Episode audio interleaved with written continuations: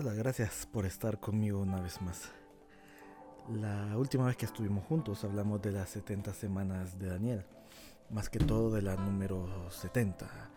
Medio vimos por encima las primeras 69 y hablamos de las 70.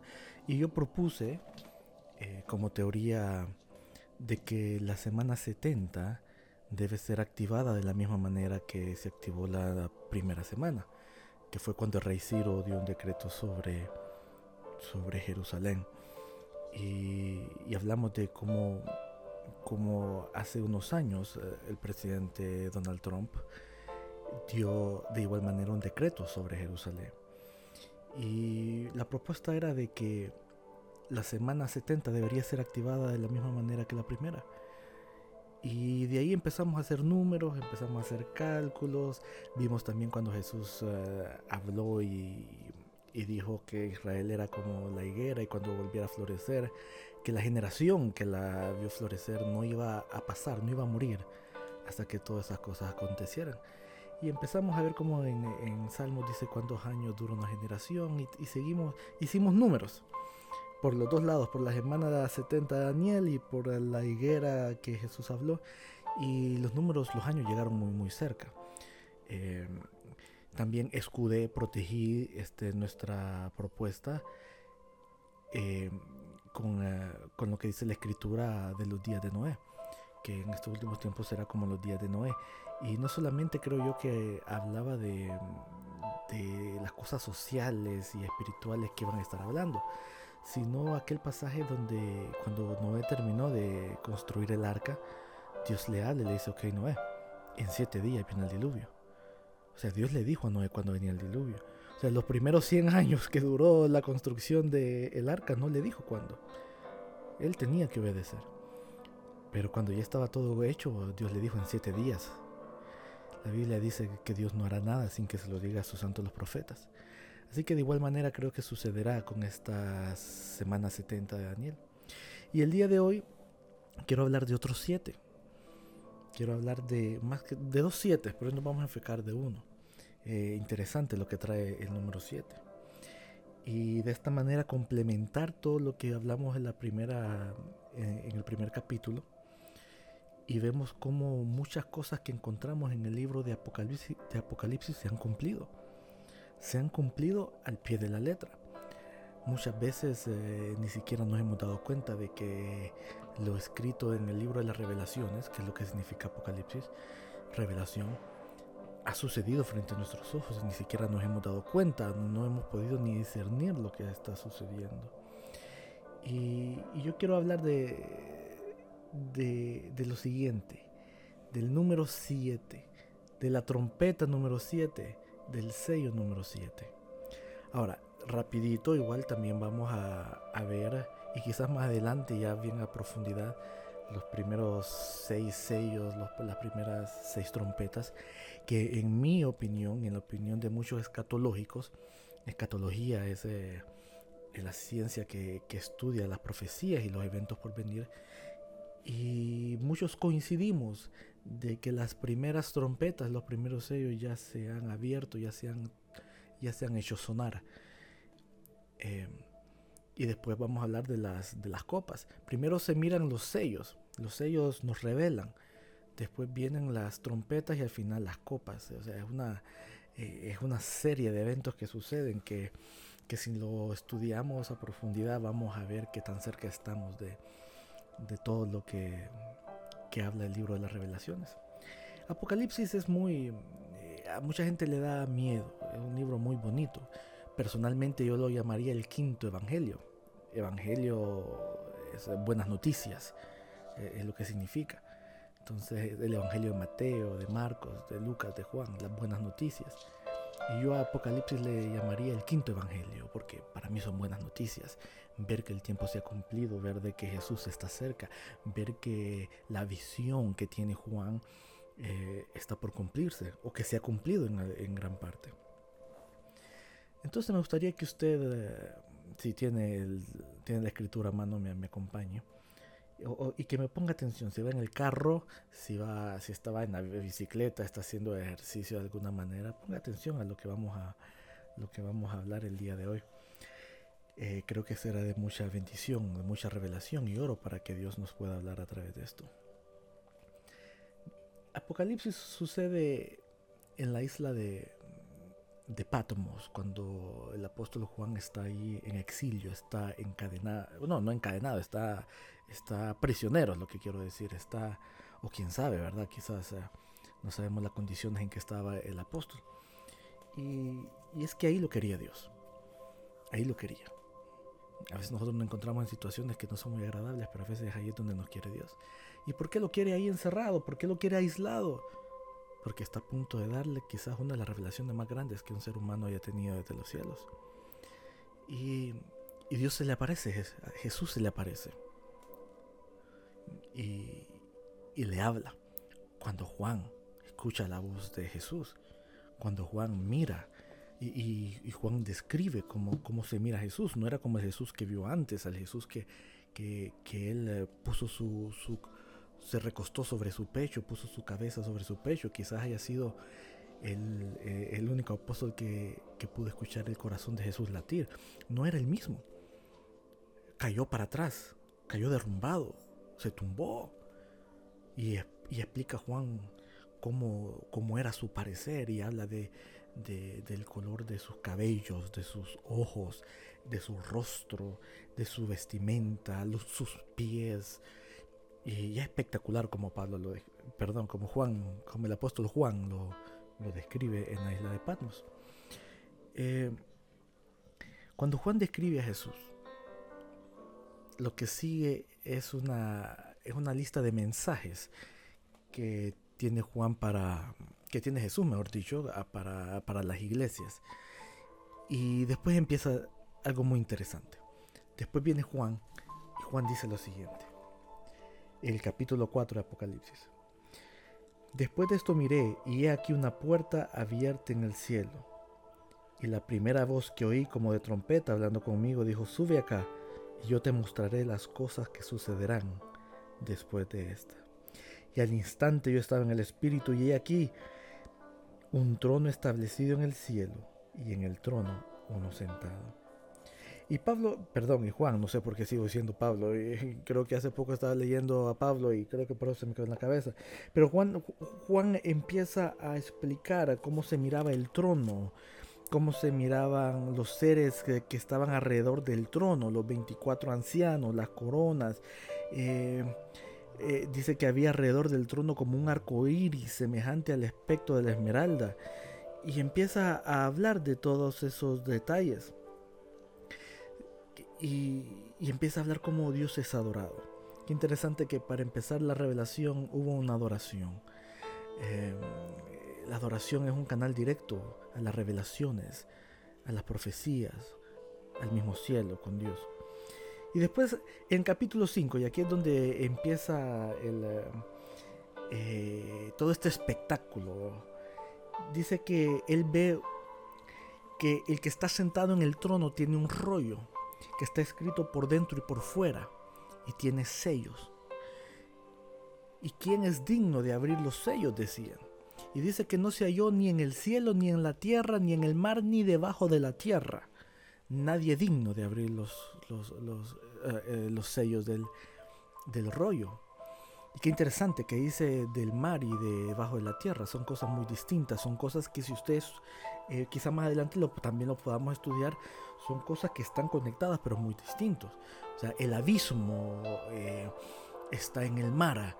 Eh, la Biblia habla en el libro de Isaías de que las aguas se congelan sobre las puertas del abismo y ah, hablando de, los polos y si usted estudia los acontecimientos que pasan en, los polos es bien, bien interesante. Eh, y más adelante vamos a ver, yo creo que hoy vamos a hablar también del, que el ser que guarda el abismo eh, abajo en los mares los uh, como la, la, la, Biblia habla debajo de la tierra, cómo está el, eh, ese Seol debajo de la tierra, literalmente. Y el mismo Jesús dijo que ahí estaba el, eh, eh, el Seol. Jesús dijo, porque así como, como se le dará, dijo Jesús, la señal del profeta Jonás. Así como Jonás estuvo en el, en, el vientre adentro del pez tres días y tres noches, igual ah, el Hijo del Hombre se tiene que estar, tiene que, que estar dónde? Dijo, dentro de la tierra, en el centro de la tierra. Tiene que bajar a la tierra. Entonces te estoy, estoy parafraseando lo que, lo que Jesús dijo. Y, dándonos a entender a dónde, a dónde iba a ir Jesús. Eh, pero, pero no se halló nadie, nadie digno, dice. Hasta que dice el apóstol Juan que enfrente del trono apareció un cordero. Y el cordero tenía siete cuernos, dice. Tenía varios ojos también y dice que él tomó el, rollo del que está sentado en el trono. Y dice que inmediatamente él vio como millones de millones de ángeles y los, los seres los, ancianos y los seres vivientes porque él habla habla también de que habían cuatro seres vivientes al lado del trono. Uno tenía cara de, de buey otro de águila otro de hombre y, y el otro era de, de hombre. A ver de hombre de buey de águila y de... Me falta uno, ¿verdad? Este... Vaya, no puede ser que se me haya olvidado los cuatro seres vivientes. Ya lo vamos a buscar aquí, allá lo vamos a leer. Este... De... A ver. Eh, se me fue, ya lo vamos a leer aquí. Entonces la, la cuestión que hay cuatro seres vivientes y con varios ojos. No puedo creer que se me haya ido el otro ser. Ok, sí, ah, el león, gracias. Dice, el primer ser viviente era semejante al león, el segundo semejante a un becerro, o sea, un buey, el tercero tenía rostro como de hombre y el y el cuarto era semejante a una águila volando. Y eso lo podemos ver también en el libro de, de Ezequiel. Habla de los mismos ser vivientes. Y cada uno tenía seis alas. y adoraban al Señor. Entonces empiezan todos a adorar al Señor, eh, diciendo digno, eh, es el Cordero, y, empieza, todos sabemos que el Cordero está hablando de, de, Jesús. Y Jesús viene, el Cordero viene y toma el libro y empieza a romper los sellos. Y cada vez que rompe un sello, sucede algo rompe el primero, rompe el segundo. Y mire qué interesante, ¿qué pasa cuando rompe el primero? Dice, cuando el cordero abrió, dice, eh, eh, el primer sello, dice, oí uno de los cuatro seres vivientes que me decía con voz de trueno, ven y mira. Y miré, y aquí un caballo blanco, y el que lo montaba tenía un arco, y le fue dada una corona, y salió venciendo y para vencer. El segundo sello dice, cuando abrió el segundo sello, otro ser viviente le dijo, ven y mira. Y dice que vio un caballo bermejo. Y el que lo montaba le fue dado poder para quitar la paz y para que todo el mundo se matara. Cuando abrió el tercer sello, otro ser viviente le dijo, ven y mira. Y dice que miró un caballo negro y el que lo montaba tenía una balanza en la mano y bien interesante lo que, lo que se dice en, ese sello. El cuarto sello eh, vio un caballo amarillo y que lo montaba, dice, tenía por nombre muerte y el Hades le seguía. Y le fue dada potestad para, para, sobre la cuarta parte de la tierra para matar con espada, mortandad, con fieras. Cuando abrió el quinto, dice que vio bajo el altar las almas de los que habían sido muertos por, por causa de la palabra. Y, pedían justicia y se les dijo, no, todavía no. Y se les dio vestiduras blancas, pero se les dijo, espérense un poquito más. Espérense un poquito más, que faltan unos cuantos más que mueran por la misma causa que usted. Ese fue en el quinto. Y aquí viene el sexto. He aquí hubo un gran terremoto y el sol se puso negro como la tela de silicio y la luna se volvió toda como sangre. Y las estrellas del cielo cayeron sobre la tierra como la higuera deja de caer sus higos cuando es sacudido por un fuerte viento y el cielo se desvaneció como un pergamino que se enrolla, y todo monte y toda isla se removió de su lugar. Y los reyes de la tierra, y los grandes ricos y capitanes, los poderosos, y todo siervo y todo libre, se escondieron en las cuevas y entre las peñas de los montes. Y decían a los montes y a las peñas, caigan sobre nosotros, sobre nosotros y escóndanos del rostro de aquel que está sentado sobre el tono y del aire del cordero porque el gran día de su ira ha llegado, y quién podrá sostenerse de pie. El sexto sello me parece a mí si lo comparamos con las 70 semanas de Daniel, es el principio de esas 70 semanas. Creo que cuando ellos le dicen a los montes, eh, caigan sobre nosotros, queremos escondernos, para mí esa es una, es una, es una visión muy clara de lo que ahora son los búnkers. si usted ve cuántos búnkers tienen preparados para el presidente, para los altos oficiales de no solamente Estados Unidos, del mundo entero, o sea, hay búnkers muy, muy, muy fuertes y poderosos capaces de aguantar una, una guerra nuclear. Para mí es una, esa es una, para mí, yo creo que de eso está hablando. Y, dice que él vio las estrellas del cielo que cayeron sobre la tierra. Cuando la Biblia habla de estrellas que caen, está hablando de ángeles. Acuérdese que al hablar del dragón dice que con su cola arrastró una tercia, un, tercio de las estrellas de, los cielos, un, tercio de las estrellas, hablando de los ángeles caídos. Entonces cuando usted mira que algo cae del cielo, no es algo bueno.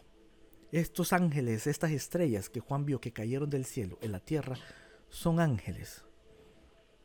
Y no buenos, caídos. Cuando usted ve que del cielo desciende algo, es cosa buena. Y más adelante vamos a ver que él vio la ciudad, eh, la santa ciudad que descendía. Un ángel que descendió, después vamos a verlo. O sea, son, estos son, provienen de parte de Dios. Pero cuando algo cae, no es bueno. Y, vimos, y aquí vemos estrellas, ángeles que caen. Y uno se pregunta, bueno, pero ¿para qué cayeron ángeles? Y ya, lo, ya lo vamos a ver. Mire qué interesante.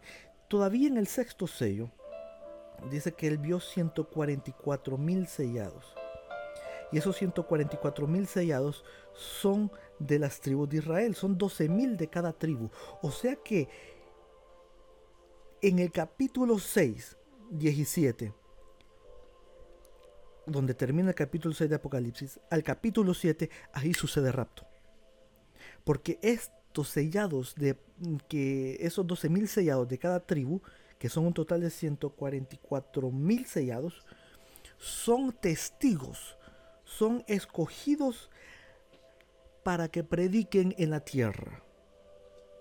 Y son de la tribu de Israel. ¿Por qué no la iglesia? Si a nosotros se nos dio.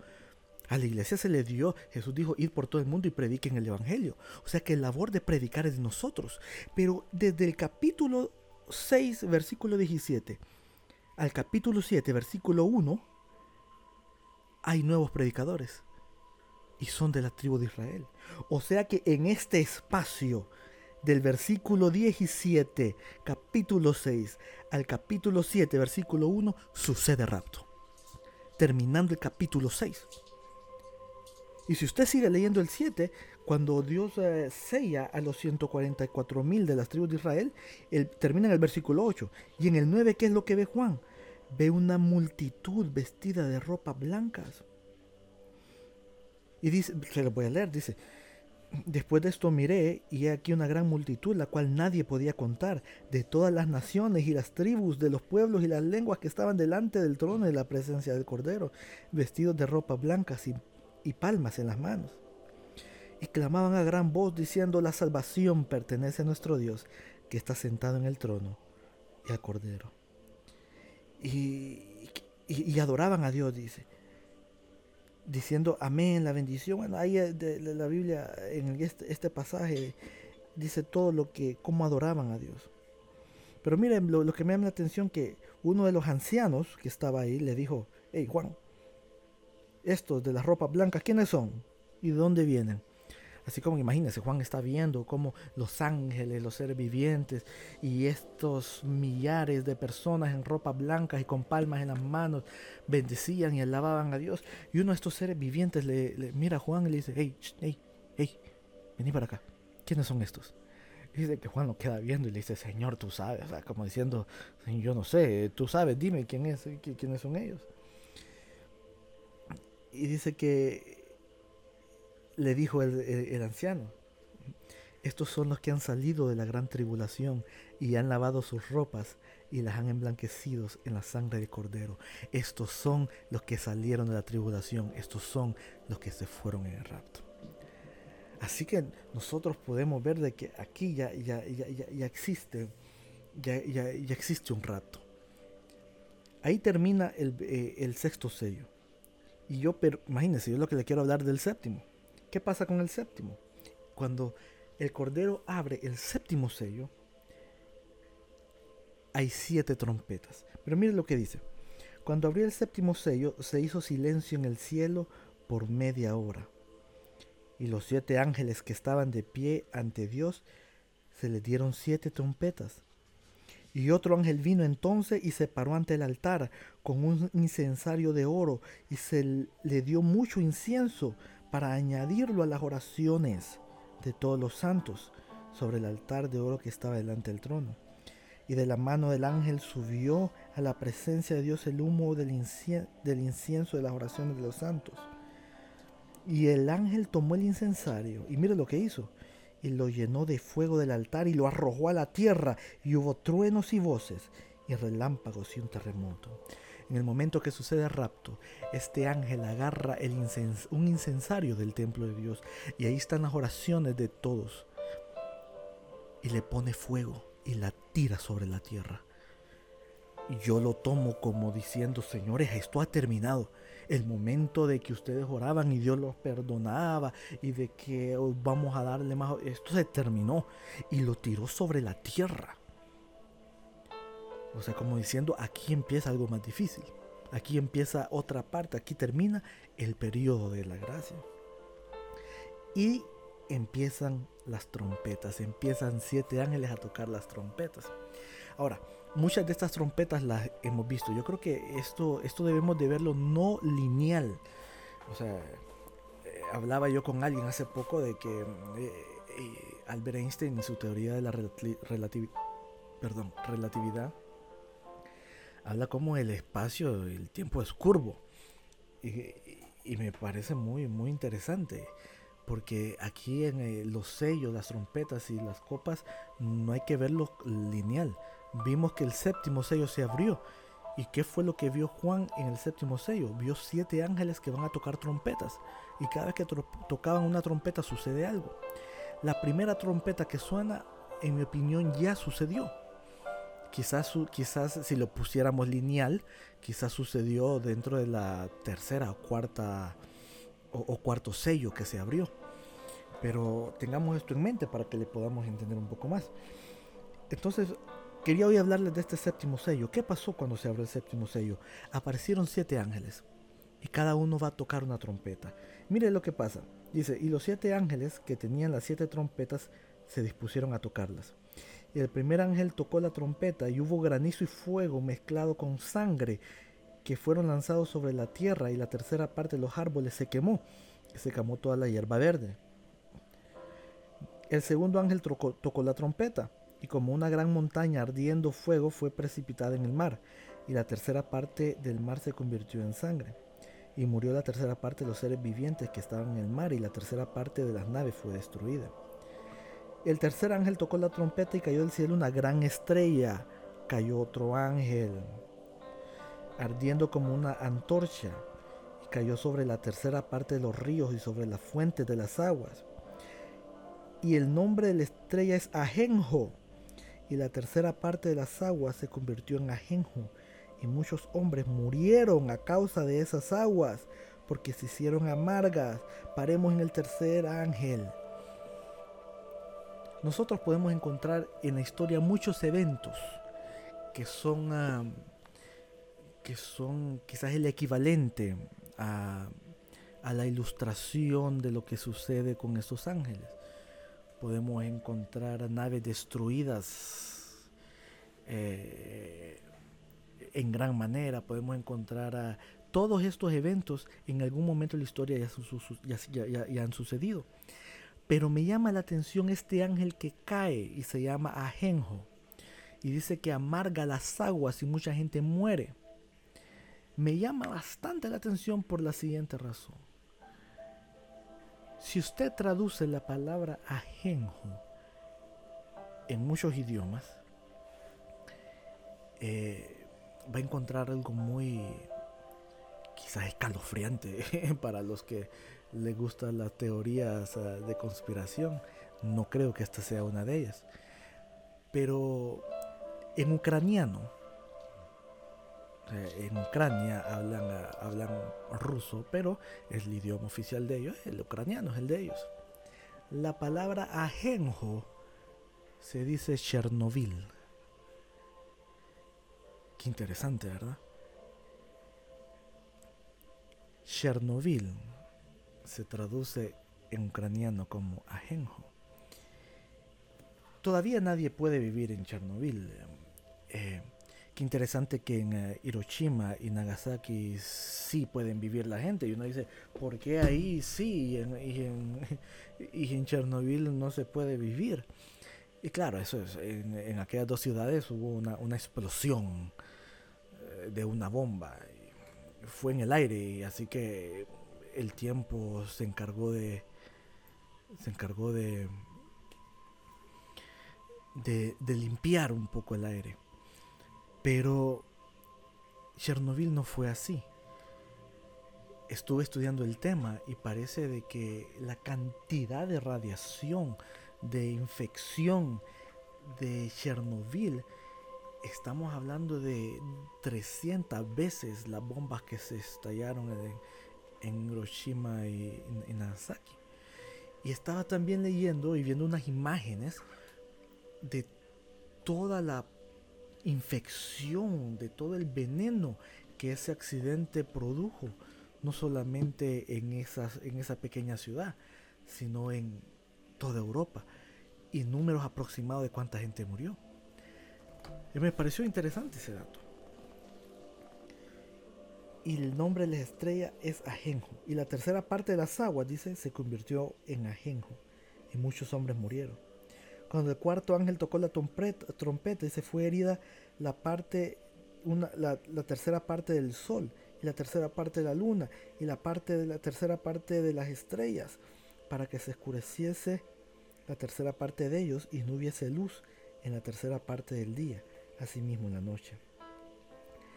Y miré y oí un ángel volar en medio del cielo, diciendo a gran voz, ay, ay, ay, de los que moran en la tierra, a causa de los otros toques de las trompetas que están por sonar los tres ángeles. Después vino el quinto ángel y tocó la trompeta y vi una estrella que cayó del cielo a la tierra y se le dio la llave del pozo del abismo y abrió el pozo del abismo y subió humo del pozo como humo de un gran horno y se oscureció, el sol y el aire por el humo del pozo. Y del humo salieron langostas sobre la tierra y se le dio poder, como tienen poder los escorpiones en la tierra.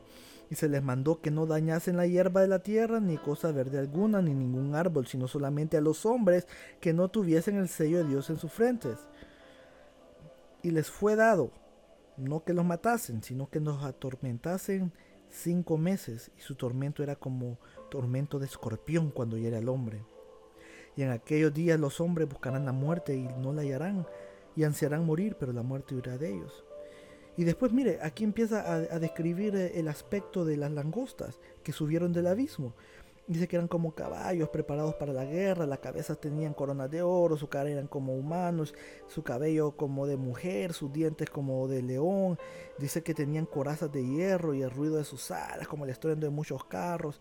Y, tenían colas de escorpiones y, y habla como si fueran seres híbridos. Pero el versículo 11 termina el primer ay.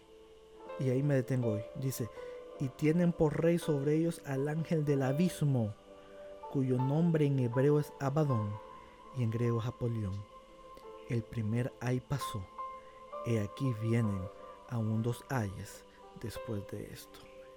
Entonces viene un ángel y el, ángel da tres ay, ay, ay, ay, dice. Y en el primero dice que del abismo salieron criaturas.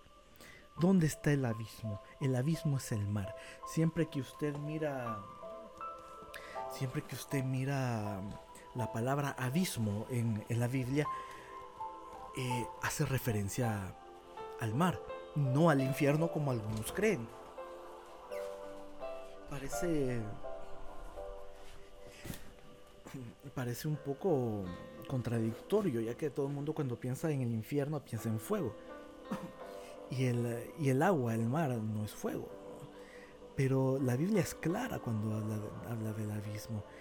Eh, e incluso en Isaías 14:8, solo por, solo por mostrarles algo que me parece interesante, Isaías 14:8,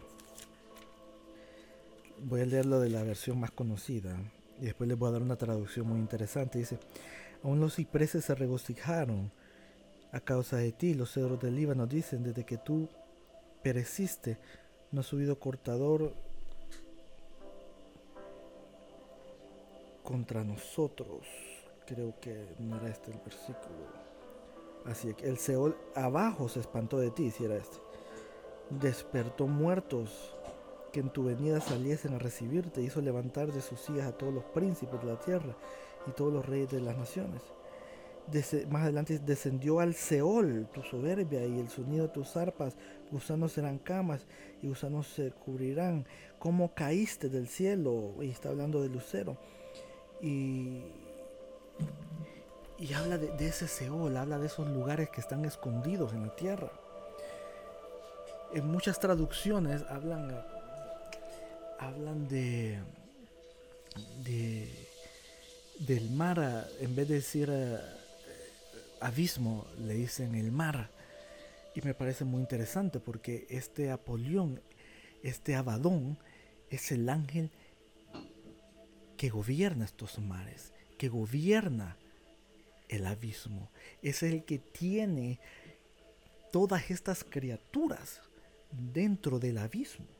Y en este tiempo Él las va a dejar salir para que atormenten a los hombres. Mira qué interesante, me, parece, me, parece, me parece muy interesante.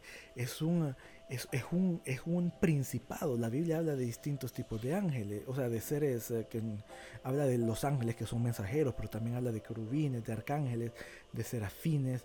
Eh, pero al otro lado de la moneda que están los seres que no son buenos, también tienen su, rango. Dice que hay principados, potestades, gobernadores de las regiones celestes y así hasta, hasta llegar a los más bajos, que son los, los espíritus inmundos, los demonios. Este, este Abadón, este principado en el mar, es uno de los más altos. E, él es un principado, quizás eh, algo más fuerte aún, para controlar la puerta del abismo, que no salgan estos demonios tan terribles todos, esos, todos estos ángeles que han caído del cielo, todos estos demonios poderosos, fuertes que están esperando.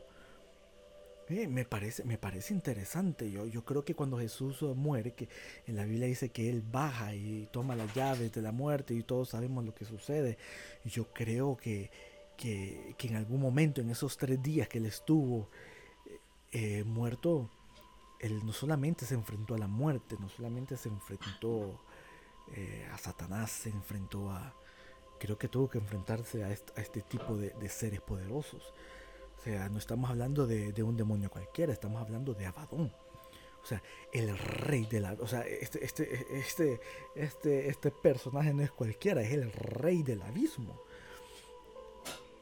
O sea, es un ser poderoso. Es el rey y los deja salir. Y salen del mar y empiezan a atormentar a las personas. Entonces mire qué interesante este séptimo sello. Este séptimo sello empiezan a salir criaturas, empiezan a salir trompetas, a sonar trompetas. Y después en esta trompeta empiezan a salir, empiezan a salir seres para atormentar. Todo esto sucede en la semana 70 de Daniel. Ahora sí, ¿por qué menciono la semana 70? Eh, le aconsejo que escuche el primer capítulo que habla, hablo de esas semanas 70.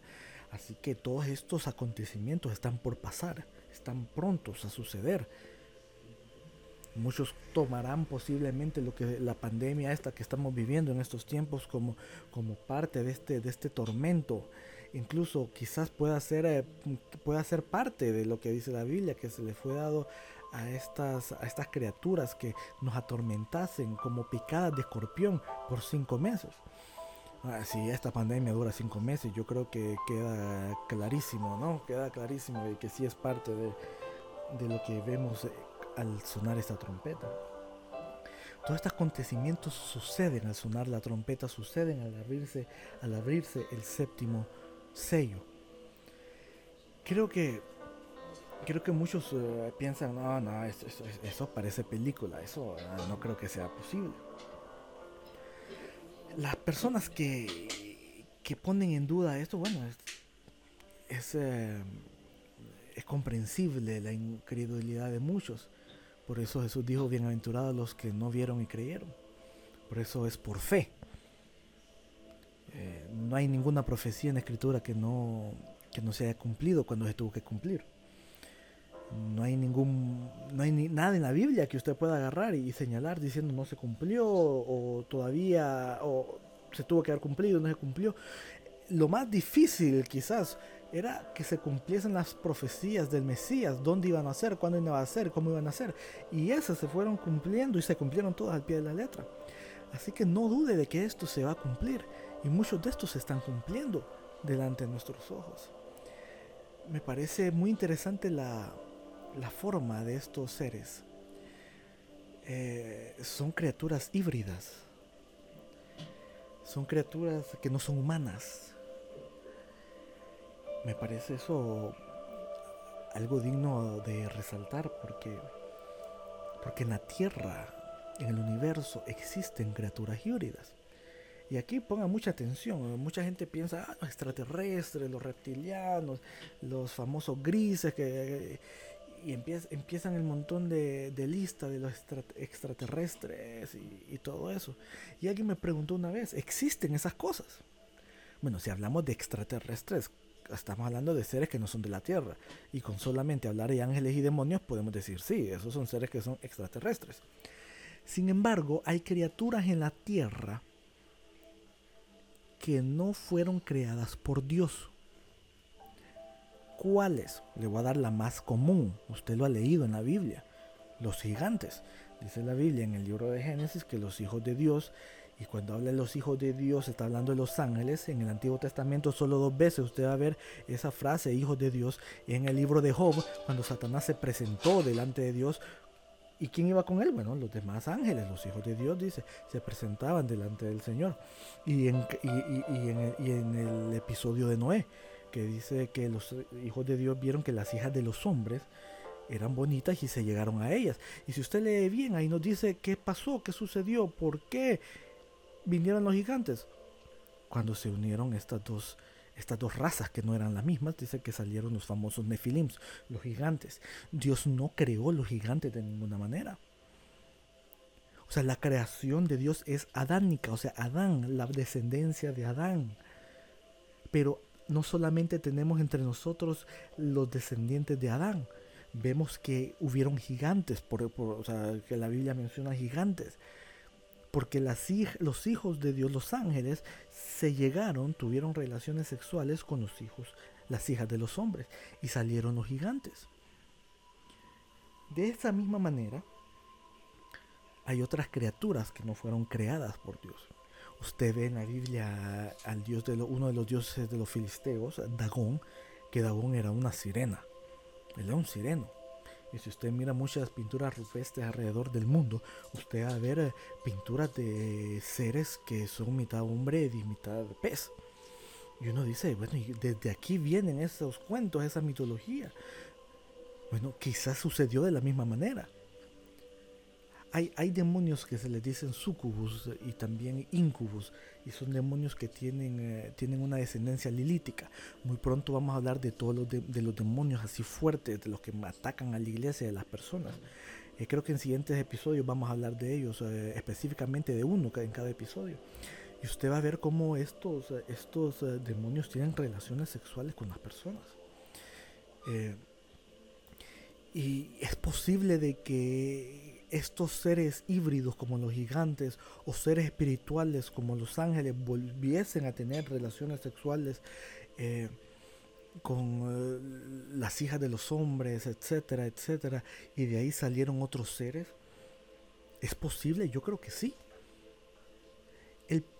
Hubo, ah, ¿cómo es que se llama este señor? Se me olvida, se me olvida. Yo creo que si me dan chance para el tercero, Yo creo que para el tercero voy a poder perfectamente darle el nombre. Se me olvida, se me va de la cabeza, se me vino ahorita, no lo tengo apuntado en las notas.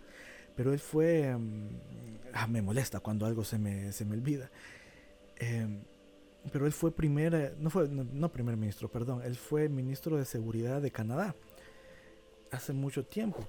Y él, o sea, o sea, alguien importante, bueno, no es un vago cualquiera, no es un charlatán cualquiera, tuvo una, una posición muy importante en uno de los países eh, poderosos del mundo. Y él afirma, y, e incluso una vez lo dijo públicamente, y exigiendo a Estados Unidos que digan la verdad, porque él afirma de que los gobiernos poderosos del mundo, ese, ese círculo pequeño, esos siete países que se reúnen, que son, que, que son los que gobiernan el mundo, eh, ellos saben de, según él, de que hay mínimo seis razas en esta tierra caminando que no son humanas. He escuchado historias también de autopsias que hacen a personas de que tienen como agallas en, los pulmones. Eh, y una vez escuché a un pastor aquí en Honduras precisamente hablar de, un amigo de él eh, en otro país, de que le contó de que la esposa de, creo que era miembro de su iglesia, su esposo murió y, fue uno de los casos. Encontraron cosas en sus pulmones que no tienen, no tenemos nosotros los humanos. Y ella, ella afirma de que los lugares favoritos para ir a pasear de su ex esposo era, era la playa. Sin embargo, dice que a él solamente le gustaba meterse de noche, no de día. ¿Será posible de que a través de lo que vemos en Génesis, de que seres espirituales hayan tenido intimidad con seres físicos humanos, hayan salido distintas criaturas, distintos organismos, distintas creaciones que Dios no las hizo? Yo creo que sí. Yo, pero ya lo vi, ya vimos una, eh, eh, bíblico, los ángeles, los ángeles y las hijas de los hombres, y salieron los gigantes.